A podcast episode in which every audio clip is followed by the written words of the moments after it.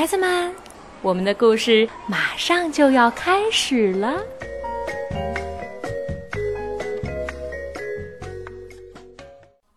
小朋友们，大家好！今天我要讲的故事叫做《环保小卫士》。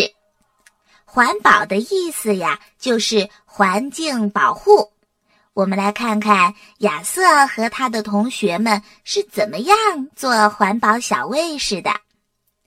有一天，亚瑟和班上的同学在学校的小菜地里干活儿。舒老师一边干活一边给孩子们介绍下一项动手作业的内容。他说：“我们就把主题叫做‘绿色大力神’吧。你们的任务就是拿出最好的创意，让我们生活的地球变得更加美好。等到家长参观日那天，每位同学都要展示你们的成果。”放学回家的路上，亚瑟和小伙伴一边走一边讨论作业的事儿。巴斯特说：“我的设想和垃圾有关。我喜欢吃东西，要是不吃东西的话，那些美食不就变成了垃圾？所以说我必须努力变成一个大胃王。”马菲说：“我打算把旧衣服全都卖掉，这样别人可以用得上。”然后嘛，我就能买新衣服啦。大胖得意地说：“好，我要收集汽水罐，去回收站换些钱，然后用这些钱去拯救北极熊。”大家一起问亚瑟：“亚瑟，你打算做什么呀？”亚瑟神秘地笑了笑说：“嘿，你们等着瞧吧。”亚瑟回到家，把每个房间都走了一圈，手里记着笔记，嘴里还念念有词。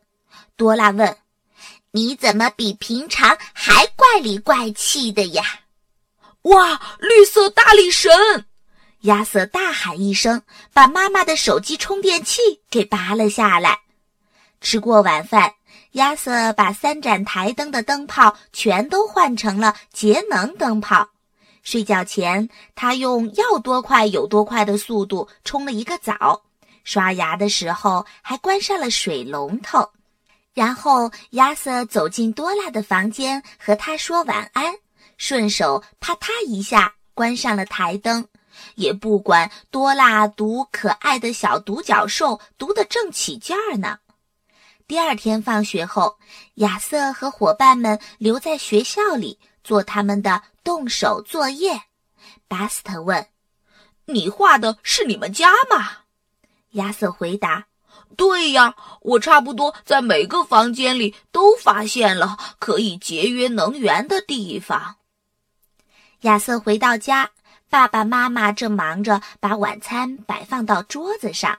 多拉说：“你可欠我一次摆桌子，本来是你的活儿。”哦，对不起。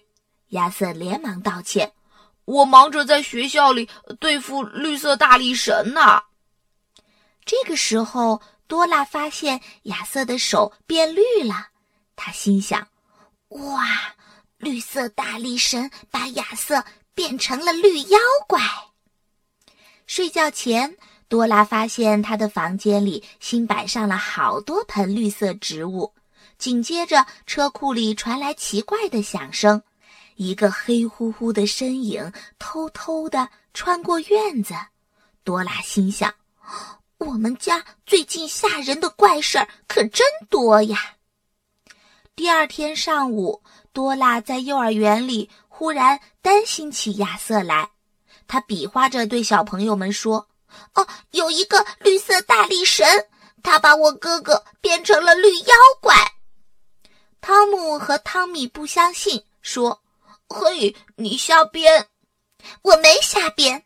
多拉说：“不信，等放了学，你们自己到我家里去看看。”傍晚，巴斯特在花园里帮亚瑟和亚瑟的爸爸干活儿。爸爸说：“嘿，亚瑟，你真成了名副其实的绿手指妖怪了。”我也一样。巴斯特笑呵呵地说：“我刚刚做完动手作业，手也绿着呢。哎呀，亚瑟的手真的变绿了。汤姆瞪大了眼睛说：“哦，看，巴斯特也是。”汤米也瞪大了眼睛。看来这个绿色大力神要把大家都变成绿妖怪。多拉更担心了。该吃晚饭了。亚瑟摆桌子的时候用的是布餐巾，而不是纸餐巾。等全家人吃完饭，他看看手表说：“爸爸，咱们该走了。”多拉问：“你们要去哪？”亚瑟得意的回答：“爸爸要去学校帮我们搞定绿色大力神。”妈妈说：“再见喽，小宝贝儿。”哎呀，不可以！多拉急坏了，不要把爸爸也变成绿妖怪。晚上，多拉做了一个噩梦，他梦见绿色大力神追赶着大家，把所有人都变成了绿妖怪。大力神也来追他了，幸亏他醒得及时。第二天清晨，多拉下楼吃早饭的时候，大吃一惊，连爸爸的手也变绿了。亚瑟开心地说着：“今天晚上就是家长参观日喽！我要向你们展示怎样请绿色大力神光临咱们家。”啊，我我去不了啦！多拉马上捂着肚子喊：“我我觉得特别难受，我我真的生病了。”可惜他装的一点儿也不像。晚上，全家人还是带着他一起去了亚瑟的学校。他们刚要走进教室，多拉忽然抓住亚瑟的胳膊，喊起来：“救命！我不想让绿色大力神把我也变成绿妖怪。”放心，不是你想的那样。”亚瑟笑着安慰他，“快跟我走吧，胆小鬼！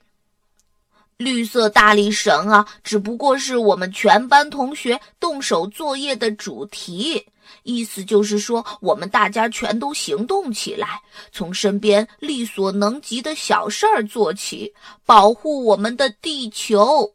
亚瑟解释说：“呀，那你怎么不早说呢？”多拉松了一口气。妈妈笑了，她紧紧地搂了亚瑟一下。多拉大声地把哥哥做的海报读给大家听。回到家，爸爸做了冰淇淋圣代款待大家。该去睡觉了。亚瑟和多拉刷牙的时候，没有让水白白的流走。亚瑟笑着说：“你还以为绿色大力神要把我们都变成绿妖怪呢？简直太好笑了。”多拉也说：“ 是呀，真好笑。”这个时候，灯突然灭了。嘿，亚瑟喊着。谁把灯关上了？是我。多拉哥哥笑着说：“哈哈，我是不是也变成绿妖怪啦？”